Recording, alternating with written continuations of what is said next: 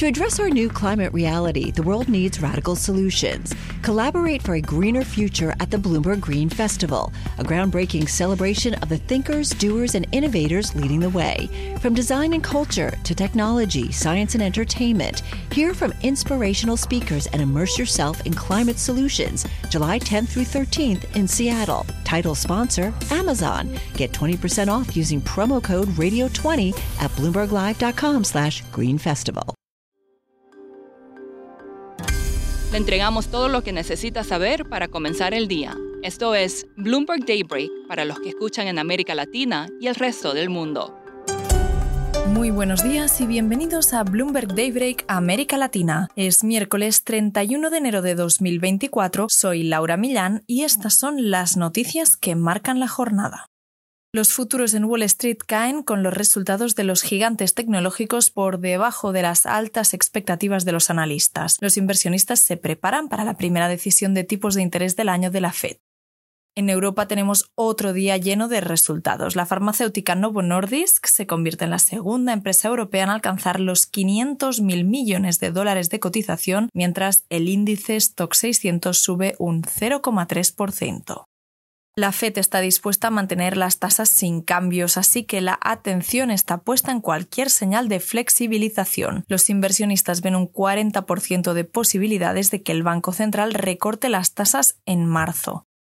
Seguimos con bancos centrales ahora en Japón. El resumen de opiniones de la reunión del Banco Central de la semana pasada indica que el cambio está cada vez más cerca. Uno de los miembros afirmó que existe una oportunidad de oro para poner fin a las tasas negativas antes de que la Fed y el BCE den un giro y en compañías Paramount se disparaba cerca de un 20% antes de la apertura del mercado. Esto después de que se dijera que Byron Allen había ofrecido 14.300 millones de dólares por todas las acciones en circulación. Su plan es vender el estudio de cine, los bienes inmuebles y parte de la propiedad intelectual, mantener los canales de televisión, incluyendo el servicio de streaming Paramount Plus. Se dice que cuenta con bancos y otros inversionistas. Vamos ahora a Sudamérica. Es el día de la relajación monetaria. Se prevé que Chile, Colombia y Brasil bajen las tasas gracias a unos datos de inflación más benignos. Vamos país por país. En Chile las tasas podrían bajar un punto porcentual completo y quedarse en 7,25.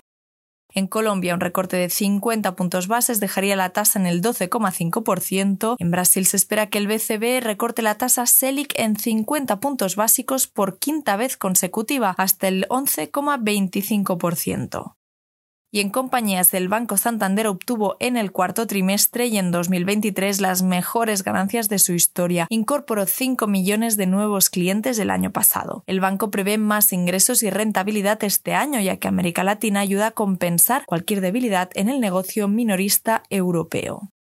El presidente brasileño Lula da Silva sustituyó al director adjunto de la agencia de espionaje, esto mientras se amplía una investigación sobre el presunto uso indebido de inteligencia durante el gobierno de su predecesor Jair Bolsonaro. Lula también destituyó a otros cuatro directores de ABIN, como se conoce la agencia, y nombró a siete nuevos.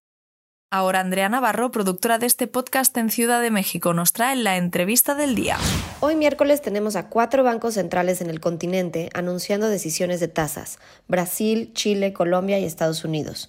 Para hablar de cada escenario tengo aquí a Sebastian Boyd, editor de mercados y del live blog para Bloomberg desde Santiago. Seb, cuéntanos primero cómo se ven los países de nuestra región, qué se espera en Colombia, Chile y Brasil. De los cuatro bancos centrales que tienen reunión hoy día en las Américas, probablemente la decisión más difícil le toca a Colombia, porque las cifras económicas en Colombia han sido bastante decepcionantes hace varios meses. La inflación está demasiado alta. Así que lo que están viendo los economistas es que posiblemente va a ser 50 puntos base o 25 puntos base. Es decir, que Colombia está empezando su ciclo de relajación monetaria de forma bastante cautelosa. La decisión en Chile es bastante más fácil porque en Chile uh, la inflación ha bajado, por lo tanto hay espacio para cortar la tasa más rápido y los economistas están apuntando a 100 puntos base hoy día.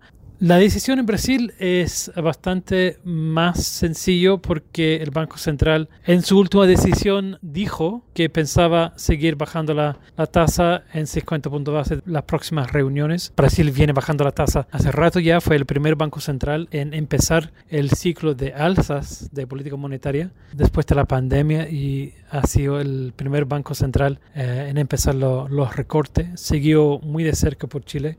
¿Y qué podríamos esperar de la Fed? La Reserva Federal tiene una decisión uh, sencilla también. Todos pensamos que va a dejar la tasa sin cambios. La gran duda es si va a cortar en marzo o va a empezar el ciclo de recorte de política monetaria en mayo. Uh, el mercado hace unas semanas atrás estaba viendo más probable que habría una, un recorte en marzo, pero varios voceros de la Reserva Federal han estado tratando de calmar las expectativas y apuntando más hacia un recorte en mayo. Ayer México reportó datos del PIB para el cuarto trimestre. ¿Cómo los leíste? Las últimas cifras económicas de, de, México fueron bastante decepcionantes. El PIB para el cuarto trimestre sorprendió significativamente a la baja y eso da de pensar que posiblemente Banjico podría decidir anticipar a la Reserva Federal. Eso está por verse. Y terminamos con el año nuevo lunar, que en esta ocasión será el año del dragón. Bloomberg tiene una lista de regalos de lujo con esta temática para celebrarlo. Incluye desde un llavero Louis Vuitton de 900 dólares, una botella de coñac de 10.000 o un reloj de pulsera de 760.000 dólares.